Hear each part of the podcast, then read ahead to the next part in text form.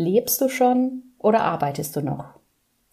Und damit meine ich noch nicht mal, dass du vielleicht gar nicht mehr arbeiten musst, weil du so viel Geld schon verdient hast, oder vielleicht bist du auch schon in Rente, das meine ich auch nicht, sondern ich meine, wie sehr bist du dir deiner kostbaren Lebenszeit bewusst und wie sehr gibst du sie aktuell noch in fremde Hände.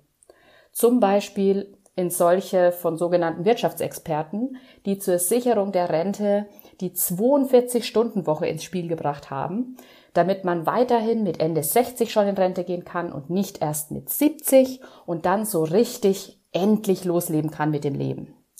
Du hörst schon meine Ironie raus und das hat mich zur heutigen Folge angeregt und ich möchte dir heute ein paar Schritte mitgeben, wie du die Macht über deine Lebenszeit zurückerobern kannst, wenn dir das vielleicht gerade auch ein bisschen schwer fällt, wenn du eigentlich ja gerne in die Richtung gehen möchtest, dich vielleicht aber noch nicht so richtig traust. Und auch wenn du die Schritte schon gegangen bist, glaube ich, ist die Folge ganz wertvoll für dich, um darüber noch ein bisschen zu reflektieren und zu gucken, was kann dein nächster Schritt sein. Mein Name ist Yvonne Pates und du hörst die Inspirational Talks für dein lebendiges, strahlendes und kraftvolles Leben. Und um genau dieses Leben zu kreieren, ist es wichtig, die Entscheidung zu treffen, deine Lebenszeit wieder in deine Hände zurückzuholen. Und zwar in vollem Umfang. Und das bedeutet nicht, dass du niemals mehr für andere was arbeitest oder dass du ja, dass du keine Verpflichtungen oder sowas mehr hast, sondern das geht darum, dass du deine Lebenszeit bewusst gestaltest und zwar immer in deinem Sinne.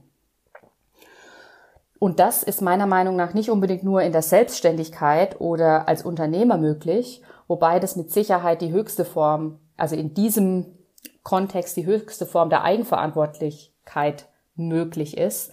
Natürlich bringt es auch Herausforderungen mit sich, aber das ist heute nicht das Thema, sondern es geht ganz unabhängig davon, ob du angestellt bist oder ob du vielleicht selbstständig oder Unternehmer bist, darum, wie du die Macht über deine Lebenszeit zurückerobern kannst und was da die ersten Schritte sein können.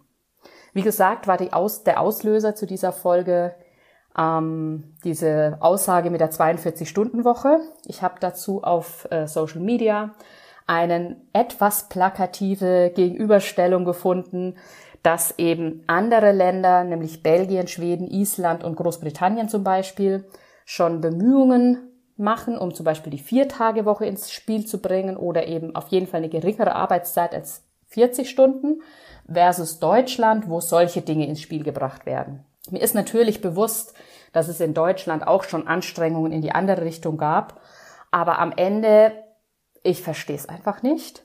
Und ich finde, wenn ich mich mit Leuten unterhalte, auch in meinem Umfeld oder auch so, wenn ich einfach beobachte, was bei uns im Land so abgeht, dann sehe ich einfach in ganz vielen Köpfen ist viel Arbeit drin. Und dass einfach es sogar mit 40 Stunden nicht getan ist und dass es selbstverständlich ist und dass viele sogar darum buhlen, wer jetzt mehr arbeitet und wer mehr Überstunden macht. Und das finde ich einfach so traurig, weil Geld kannst du immer wieder verdienen im Zweifel. Lebenszeit kommt nie zurück. Jede Minute, die vorbeigeht und die du nicht so verbringst, dass es dir gut tut, kommt nie zurück.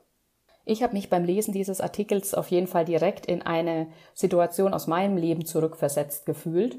Und zwar habe ich vor ein paar Jahren, als ich in der Festanstellung war, ähm, und Vollzeit gearbeitet habe, wollte ich meine Arbeitszeit gerne auf 80 Prozent reduzieren. Und mein damaliger Chef meinte zu mir, also von einem außertariflichen Mitarbeiter erwarte ich eigentlich eher 120 Prozent. Und ich habe mir nur so gedacht, mit welcher Begründung? Also aus meiner vergangenen Erfahrung, es war nämlich nicht das erste Mal, dass ich dann eben eine Vier-Stunden-Woche haben wollte, habe ich schon gemerkt, ich kann in 80 Prozent genauso viel leisten wie andere in 100 Prozent. Und es gibt andere, die arbeiten 100 Prozent, sitzen davon aber viel Zeit nur rum, einfach weil erwartet wird, dass man die 100 Prozent da ist oder dass zwar geduldet ist, dass man früher kommt, aber nicht, dass man früher geht. Da hat sich die letzten Jahre mit Sicherheit auch schon ein bisschen was wieder in den Unternehmen getan, zumindest in manchen würde ich vermuten. Ich weiß es aber nicht, weil ich bin ja inzwischen äh, Unternehmerin und mein eigener Chef. Aber ich lege bei meinen Mitarbeitern da auch keinen Wert drauf. Also ich wollte noch nicht mal, dass sie mir die Stunden nachweisen, sondern ich hätte ihnen absolut vertraut, die Stunden, die sie, die sie meiner äh, Lohnbuchhaltung nennen, dass sie die auch arbeiten. Aber ich war gezwungen aufgrund von Regularien im deutschen Gesetz, dass ich eben, dass meine Mitarbeiterin die Stunden weiter aufschreibt. Macht sie auch und schickt sie meiner Lohnbuchhaltung, äh, schickt sie derjenige, die den Lohn macht. Aber ich schaue da gar nicht rein, weil ich bin da absolut im Vertrauen. Was soll das denn? Naja, also das war eine Situation von vielen. Ich fange schon an abzuschweifen, weil mich das Thema echt immer ein bisschen fuchsig macht. Ich finde auf jeden Fall, dass die 40-Stunden-Woche schon lange nicht mehr zeitgemäß ist, sondern dass es da viel, viel mehr andere Modelle geben darf. Das ist auch nicht das erste Mal, dass ich mit dem Thema konfrontiert werde, aber dazu komme ich später noch. Ich habe auf jeden Fall beschlossen, nachdem ich diesen Post gelesen hatte, dass ich mich damit jetzt noch mal ein bisschen auseinandersetze und da eben diese heutige Folge draus mache, um dir auch ein paar Impulse mitzugeben und dich zu ermutigen, deinen persönlichen Weg zu suchen, um deine Lebenszeit wieder für dich zu gewinnen, nach und nach, auf jeden Fall die Macht drüber zurückzugewinnen. Und witzigerweise, als ich das beschlossen habe, vielleicht kennst du das auch aus anderen Kontexten, du setzt den Fokus auf ein Thema und dann begegnet es dir aus verschiedensten Ecken auf verschiedenste Art und Weise. Ich habe mich zum einen in Studien eingelesen, da werde ich dir gleich noch ein bisschen was drüber erzählen. Und zum anderen habe ich aber auch erst die letzten Tage mich mit zwei Menschen unterhalten, die ohne dass ich dieses Thema angeschnitten hatte, auch die eine gesagt hat, 40 Stunden arbeiten ist eigentlich nicht mehr zeitgemäß, deswegen hat sie auf 32 reduziert und baut sich nebenbei was eigenes auf. Und eine andere hat gemeint, sie war auf der Arbeit sehr motiviert, ähm, also sie ist inzwischen auch selbstständig und unter anderem aus dem Grund, weil sie war auf der Arbeit immer sehr motiviert aber hat halt gesehen, dass andere zum Beispiel auch nur rumsitzen, die Zeit verplempern, haben keine Wertschätzung für ihre Leistung gekriegt. Es wurde nur die Zeit gesehen, die sie da sind und nicht die Leistung. Und genau das ist auch meine Erfahrung, die ich in meinem Arbeitsleben, gerade in der Festanstellung gemacht habe, dass es einfach nur um die Zeit geht, die du da bist und nicht um das einmal, was du vielleicht leistest und zum anderen, was du dir von deinem Leben vorstellst. Ja, und jetzt kommen wir aber erstmal kurz zu dem Thema Studien zurück, weil das interessiert vielleicht auch den einen oder anderen. Es gibt verschiedene Studien zum Thema Vier-Tage-Woche und es gibt dann natürlich auch verschiedene Modelle für die Vier-Tage-Woche. Also manche verteilen dann die 40 Stunden auf vier Tage, aber es, für mich ist eine echte Vier-Tage-Woche, wenn du nur 32 Stunden arbeitest statt 40. Auf jeden Fall, egal welche Variante wohl, also da wurden wohl verschiedene getestet. Es gibt Studien dazu, dass die Produktivität eben nicht sinkt, sie bleibt gleich oder sie steigt sogar. Und das ist, wie gesagt, auch meine persönliche Erfahrung aus mehreren Jahren 80 Prozent Stellen. Es gibt weniger Krankheitstage, es ist weniger Stress, das heißt auch weniger Burnout-Gefahr und die Mitarbeiter sind zufriedener. Natürlich kann es auch Nachteile mit sich bringen, wenn so eine 40, äh, 40 Tagewoche, wollte ich sagen, eine Vier-Tage-Woche eingeführt wird, weil es ist natürlich nicht so, dass ein Unternehmen einfach beschließen kann, so, wir machen jetzt Vier-Tage-Woche und gut ist, sondern da müssen natürlich auch die Strukturen entsprechend geändert werden und vor allem das Mindset. Es muss eine Akzeptanz geschaffen werden. Ich finde das immer toll, wenn die Mitarbeiter so in den Mittelpunkt gestellt werden, dass da eben auch drauf geguckt wird, dass sie sich mit dieser Variante dann auch gut fühlen, nenne ich es jetzt mal. Und damit meine ich, dass wenn Sie dann morgens um sieben kommen und um 16 Uhr gehen und andere bleiben länger, dass dann für Sie auch vollkommen in Ordnung ist, weil Sie wissen, das ist mein Modell, das ich fahre. Genau, anderer Nachteil kann sein, dass weniger Zeit für Austausch bleibt mit den anderen, dass man mal ein gemütliches Mittagessen verlängert oder äh, ja, verschiedenste Dinge habe ich tatsächlich auch nicht so wahrgenommen, weil wenn ich mein Mittagessen verlängern wollte, dann habe ich das halt verlängert.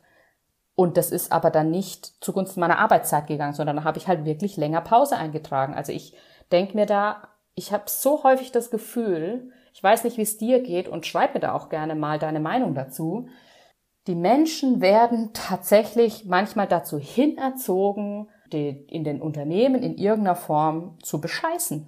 Wenn wirklich da, darauf geguckt werden würde, dass die Mitarbeiter ein Modell fahren können, das auch ihre Lebenszeit mit berücksichtigt und da das gewertschätzt wird und es eine wertschätzende Beziehung in beide Richtungen ist, dann würde niemand auf die Idee kommen, die Mittagspause, die er vielleicht eineinhalb Stunden mit dem Kollegen gemacht hat, davon vielleicht eine Stunde auf die Arbeitszeit zu schreiben, sondern für mich war das ganz logisch, dass wenn ich eineinhalb Stunden Mittagspause mache, dass ich dann auch eineinhalb Stunden Mittagspause abziehe von meiner Arbeitszeit. Ich habe aber auch immer schon darauf geachtet, dass ich in Unternehmen bin, wo es eben von beiden Seiten eine möglichst wertschätzende Beziehung gab. Das heißt, ich als Arbeitnehmer habe was gegeben, aber auch mein Arbeitgeber, also mein Arbeitgeber hat nicht nur genommen von mir, sondern hat mir auch was gegeben. Und genauso habe ich nicht nur das genommen, was mir der Arbeitgeber gegeben hat, sondern ich habe auch von mir aus eine Verantwortlichkeit gefühlt in dem Unternehmen. Also ich war immer Vollblut in diesem Unternehmen, bis es dann halt zu gewissen Situationen kam, wie zum Beispiel der, von der ich erzählt habe, und dann ist einfach ein Knacks drin gewesen. Und dann kamen bei mir Überlegungen, okay, bist du hier an der richtigen Stelle? Gut, ich bin abgeschwiffen von den Studien. Ne? Ich äh, wollte noch eine Studie mit anführen und zwar zum Thema, wie viele Menschen denn unglücklich sind in ihrem Job. Und da ähm, habe ich verschiedene Aussagen gefunden. Und zwar über die letzten Jahre habe ich verschiedene Studien angeguckt.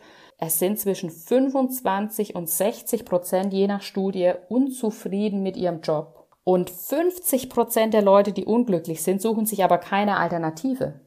Einmal weil sie die Vorzüge genießen von ihrer Stelle, wobei wir da wieder schon dabei sind, wo ich mir denke, das Glück ist doch so was Wichtiges und dass dir dein Job Spaß macht und dass er dir erfüllt. Die besten Vorzüge bringen dir doch nichts, wenn du deine Arbeitszeit da absitzt und es ist Kacke. Und auf der anderen Seite vielleicht auch aus Bequemlichkeit und vielleicht auch, weil sie denken, es gibt keine Möglichkeiten. Und auch da möchte ich mit der Folge nochmal einen Impuls geben. Es gibt Möglichkeiten. Die sind natürlich, je nachdem wie deine Lebenssituation ist, ganz unterschiedlich, aber es gibt Möglichkeiten. Das war's zum Thema Studien. Ah ja, ich wollte noch erwähnen, ich möchte das ja schon von zwei Seiten betrachten. Also wir haben in Deutschland im Verhältnis zu anderen Ländern natürlich irgendwo viele Feiertage und auch viel Urlaub. Ähm, nichtsdestotrotz sind die Deutschen die, Urla die Überstunden-Weltmeister in Europa. Ich glaube, nur die Griechen haben mehr, wenn ich es richtig in Erinnerung habe. Ich weiß es nicht mehr genau, aber es ist, also Irgendwo haben sogar die Deutschen geführt in einer Stunde, dass sie die meisten Überstunden machen. Und das finde ich einfach bezogen auf die Lebenszeit und aus meinen Erfahrungen der letzten Jahre, die ich auch in Gesprächen jetzt noch höre mit anderen, finde ich das einfach sehr grenzwertig, das ganze Leben nur auf die Arbeit auszurichten, beziehungsweise die Freizeit, die du dann hast, damit zu verbringen, dich von der Arbeit zu erholen. Jeden Montag zu denken, ah, oh, jetzt fängt schon wieder die neue Woche an und dich einfach nur auf Freitag zu freuen. Das heißt, du freust dich jeden Tag oder jede Woche regelmäßig drüber, dass Lebenszeit vorbeigeht. Zeit, die nie wiederkommt. Freust du dich montags drauf, dass bald hoffentlich die Woche vorbei ist, damit wieder Wochenende ist. Das kann doch nicht das Prinzip des Lebens sein. Und da möchte ich eben bitte, bitte dir heute ein paar Impulse mitgeben, wie du wieder dahin kommst, dass du deine Lebenszeit für dich nutzt. Und dazu kommen wir jetzt.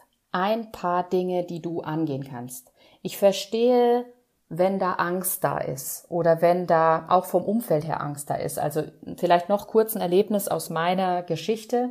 Ich habe wirklich schon häufiger die Arbeitszeit reduziert. Also ich habe in eins, zwei, drei, vier Jobs, die ich hatte. Ich habe überall mal 80 Prozent gearbeitet.